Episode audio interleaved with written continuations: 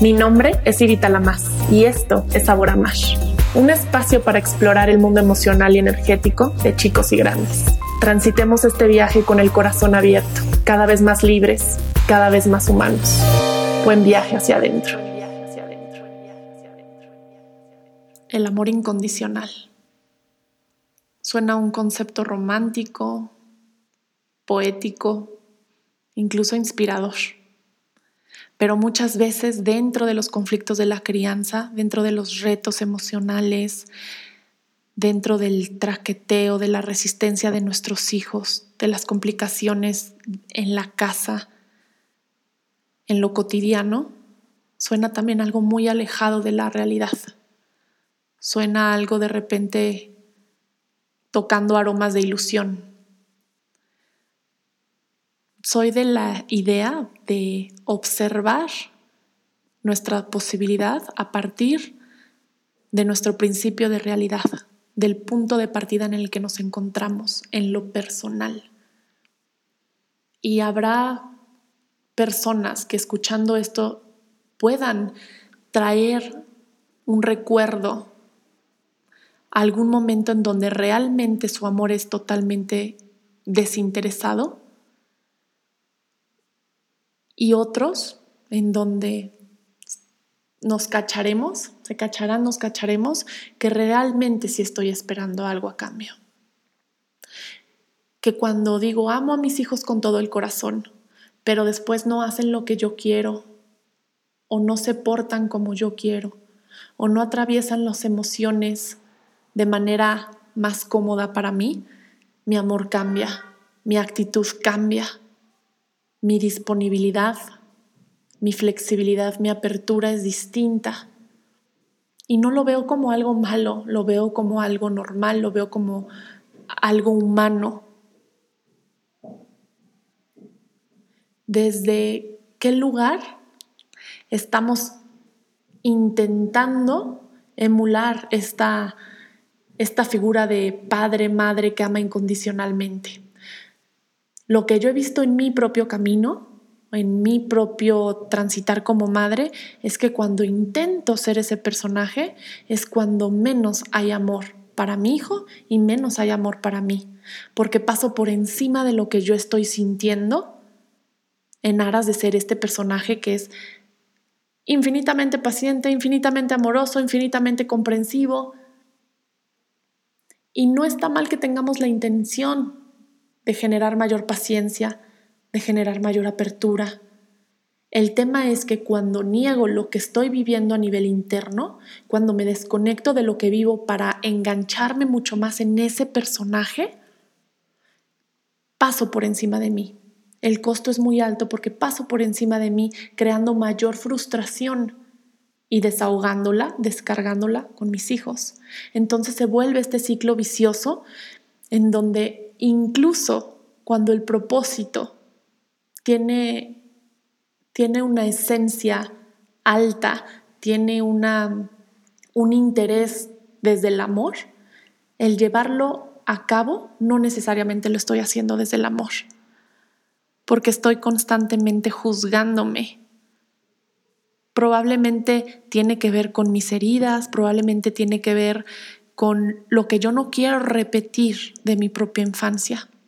Y entonces muchas veces así proyectamos sobre nuestros hijos a nuestro propio niño lastimado, a nuestra propia niña no vista, a nuestra propia niña abandonada, a nuestro niño sometido y no nos damos cuenta que la mayoría de las situaciones, la mayoría de las veces estamos reaccionando.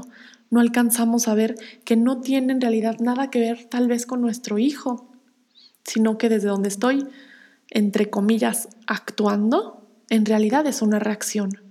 En, en realidad nace de un impulso instintivo por moverme del lugar, porque sea diferente, por rescatar al niño o rescatarme a mí. Y todo esto es inevitable.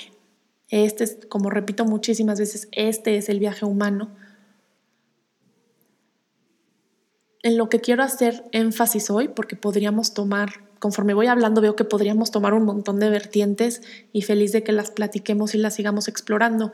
Pero hoy en específico tengo muchas ganas de poner sobre la mesa esta parte de, de emular, de querer con tanta dureza y rigidez ser tal personaje, ser esta mamá y ahí le ponemos cada uno las características que considera desde su constructo y desde su neurosis y desde sus heridas, las características que hemos considerado que son las necesarias para ser una buena mamá o un buen papá. Y, y nos presionamos y nos llevamos muchas veces a extremos por querer serlo. Y para cada quien va a ser diferente. Para alguien puede ser, tengo que estar absolutamente, absoluta y constantemente, constantemente presente porque si no mi hijo va a sufrir y no quiero que sufra lo que yo sufrí. O tal vez para otra persona es, necesito darles más libertad porque si no se van a sentir sofocados como yo me sentí sofocada. Y entonces de un lado tal vez tenemos una mamá que, que en, querer estar más presente y no saber encarnar tal vez la, una, una presencia real, realmente amorosa, una, presencia real, punto no, no permita la exploración del niño, esté tal vez sí sofocando el espacio. Y por el otro lado, la que no quiere sofocar tal vez esté haciendo, esté evadiendo su responsabilidad o se esté desconectando de sus hijos. Esto no quiere decir que, nada más vamos a encontrar como em, la oportunidad de crecimiento. También hay, regalotes en las mamás que, que, que están en uno o en otro lado. Creo que en donde está nuestra parte más luminosa, también están, están nuestros retos más grandes. En lo personal, yo que he ido integrando de alguna manera cierta ligereza y algunas veces, porque por supuesto también tengo puntos bien rígidos, pero es más evidente en ciertas dinámicas en mí que, intento soltar más, que intento irme más ligero y confiar un poquito más en, la vida, en cómo se va a ir acomodando. Y esto muchas veces Santi lo puede vivir a favor y le puede, lo puede nutrir y le puede aportar, y muchas otras veces le desespera, muchas otras veces le puede, lo puede angustiar, muchas otras veces lo puede confundir. Entonces, estos puntos en donde encontramos nuestros retos, también recordemos que ahí también está nuestra medicina, que ahí también hay una parte luminosa. Y ahí donde está nuestra parte luminosa y desde donde podemos, sabemos que tenemos la habilidad de nutrir, también recordar que ahí también hay retos, que ahí también se encuentra nuestra sombra y se encuentra nuestro personaje. Algo que nos desgasta mucho entonces es creer que yo, yo, Ivy, por ejemplo, y, sobre todo con niños pequeños, ¿no? Encarnamos este papel, queremos cuidarlo, nos tomamos, claro, que estamos viendo la importancia de este papel y de repente nos, nos recortamos, vamos quitando otras áreas importantes en nuestra vida por poder poder entregarnos más a la maternidad, que sí creo que es importante entrarle a profundidad y que es un gran camino espiritual, pero no es lo único que somos. Y dependiendo qué es lo que vivimos, también observo en mí y en las personas con quien tengo el honor de eh, acompañar, este, observo esta parte en la que tendemos a polarizar constantemente, bueno, malo, blanco, negro, y entonces si no soy esta mamá que se desvive por sus hijos, entonces soy una desgraciada, o si no soy esta mamá totalmente paciente, entonces soy una histérica, y pareciera que solo podemos elegir entre dos tonos, y no es verdad. Los, los entre comillas, estoy haciendo comillas con los dedos, entre entre comillas digo, los opuestos, porque son los opuestos para la mente, los opuestos para nuestra perspectiva, pero no para, para, el, para el universo, no para, para, para el orden universal. Para nosotros, esos opuestos pensamos que no pueden eh, habitar en un mismo espacio o en un mismo momento. Y la verdad es que sí coexisten, como varios colores, formando otros tonos, otras tonalidades, otras figuras, como aromas también mezclándose, los opuestos para nuestra mente, los opuestos sí pueden coexistir, sí coexisten. Y entonces es totalmente normal que sea que, que yo, siendo la mamá, ame con todo el corazón a mis hijos y al mismo tiempo me impacienten, que los ame con todo el corazón y al mismo tiempo haya puntos que me caigan mal de ellos, ¿no? Que claro que es un reflejo de mi propia chamba y de muchas cosas, pero sin negar que sí, de repente me cuestan mucho trabajo las, las este, ciertas actitudes y, y, eso no, me, no, no resta, no anula el amor que tengo por ellos.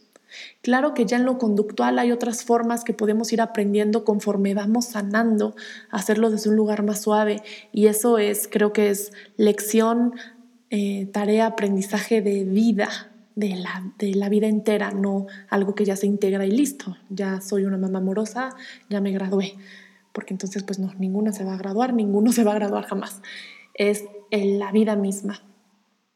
Pero entonces en el, en el momento en que yo creo que solo puedo estar en el blanco o solo puedo estar en el negro, va a haber un montón de juicio en el momento en que me impaciente, en el momento que no tenga ganas de jugar, en el momento incluso que no tenga ganas de ser mamá o ganas de ser papá.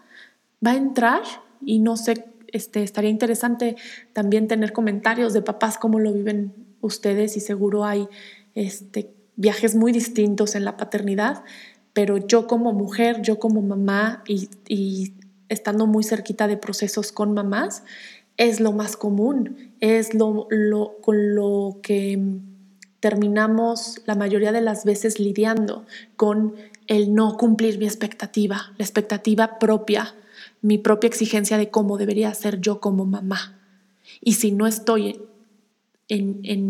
encarnando ese rol imaginario, que yo misma me creé, entonces me juzgo, entonces siento que estoy en el lado opuesto y que ya no hay nada de luz, que estoy en el negro absolutamente y que entonces soy mala madre y que entonces em, muchas cosas, ¿no? O, o no merezco, no soy suficiente, etcétera, etcétera. Y recordando que la relación que tenemos con nuestros hijos es un espejo de la relación que tenemos con nosotros, todo este tema de de no, de, exigirnos tanto como, como madres, también viene de cómo fuimos exigidos de pequeños. ¿Por qué? Porque nuestros padres a su vez también son niños en cuerpos de adultos o adultos lastimados por ciertas heridas que se vivieron en su infancia. Y así vamos, vamos trayendo de una generación a otra varias cosas.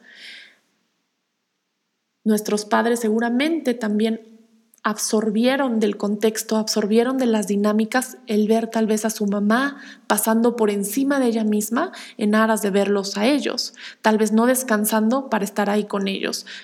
Estoy dando ejemplos porque yo sé que aquí hay muchas variantes, o tal vez no comprándose ropa para comprárselas a ellos, y muchas veces también reclamándolo, ¿no? O sea, porque es, es, clásico, como yo no hice esto por darte a ti el otro. Y entonces, tanto en acciones como en palabras, lo que los niños van cristalizando es que hay que poner atención fuera, hay que, hay que dar todo por el otro para ser bueno. Y eso sumándole también muchas otras dinámicas del sistema, ¿no? que sí vivimos en una sociedad que, que nos, nos lleva, nos, nos distrae con, con, con todo el movimiento externo. Vas a la escuela, ¿qué calificaciones vas a tener? ¿Vas a la universidad? Ok, y luego cuántas maestrías vas a tener, qué tan productivo vas a ser, cuántos negocios tienes y cuánto facturan, qué coche tienes, cuánto ganas, dónde vives, tienes casa en Valle o en otro lado, cuál es tu círculo social. Todo es un enfoque total, constantemente fuera, fuera, fuera. Y si crecemos en ese contexto de tener que demostrar constantemente a la escuela, a la iglesia, a la familia, a los amigos, que sí puedo ser bueno, que sí soy inteligente, que sí tengo este, capacidad de esto, que sí tengo capacidad del otro, ¿qué va a pasar? Voy a dejar de ponerme atención dentro. Y de ahí es donde nacen estas relaciones dependientes, porque dependo de que tú me valides para poderme sentir tranquilo. Dependo de tu opinión para equilibrarme, dependo de, de, sí, de tu opinión, de, de una perspectiva de validación de tu parte para yo sentir que soy suficiente, que soy amado y que merezco estar en esta vida haciendo lo que estoy haciendo. De ahí las relaciones dependientes. Y claro que todos, todos los hemos tocado porque ¿quién no va a tener? ¿Quién no tiene una herida oral? ¿Quién no, quién no sintió alguna carencia? Todos hemos sentido carencia en nuestra infancia y no hay manera de evitar eso porque nuestros padres también fueron humanos y es humanamente imposible que se hicieran cargo absolutamente de todo, de satisfacer toda necesidad, toda. Ahí hablo de toda, incluyendo un bebé que se despierta en la noche, llora porque quiere a su mamá y su mamá está en el baño y, y la mamá lo ama y está con él, pero fue al baño. Y el bebé no está pensando, ah, claro, fue al baño y ahorita viene, se lava las manos y viene. Simplemente su sistema se alerta de dónde está este, este vínculo del que me agarro en este lugar desconocido, en este lugar tan distinto al que, del que yo vengo.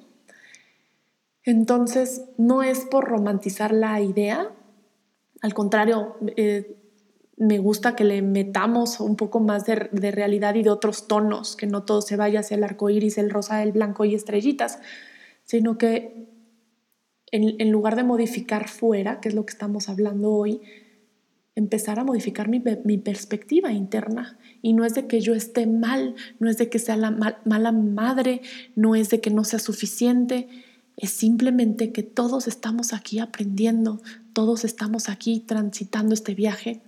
Y mínimo para mí, lo que a mí más me ha ayudado a poder acompañarme desde un lugar más amoroso, compasivo, empático conmigo misma, porque sí creo que antes de, querer eh, ser eso para nuestros hijos o incluso para otras personas, porque yo pienso, yo no podría abrir estos espacios eh, de acompañamiento si no primero me hubiera yo aprendido a acompañar a mí misma, ni podría acompañar a mi hijo si yo no supiera acompañarme a mí misma.